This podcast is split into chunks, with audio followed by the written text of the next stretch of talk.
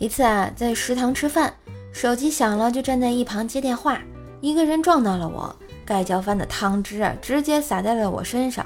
当时我就火冒三丈，刚转身准备骂人，一看居然是个妹子，还挺清纯的，就不忍心骂了。然后挂了电话，对妹子说：“没事儿，我回寝室换衣服就行了。”刚准备走啊，突然他就拉着我的衣袖说：“你陪我盖浇饭啊！”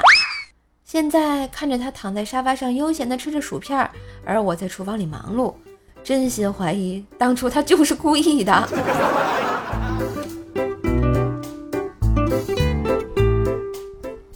我想减肥，找医生咨询。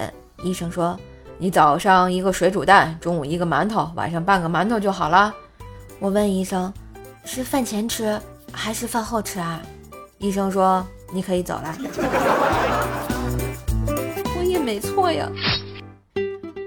冬天的时候下雪，刚下公交车滑了一跤，以为没有人看得到，结果感觉有人从后面把我扶了起来。转头一看，是个秀气的男生，他旁边还有个女孩，情侣俩人啊一起扶起的我，道谢之后就离开了。我觉得自己的背影无比的凄惨呀。后来告诉了薯条，薯条跟我说，他们一定是一个人扶不起你来。顿时我感觉更加的悲凉。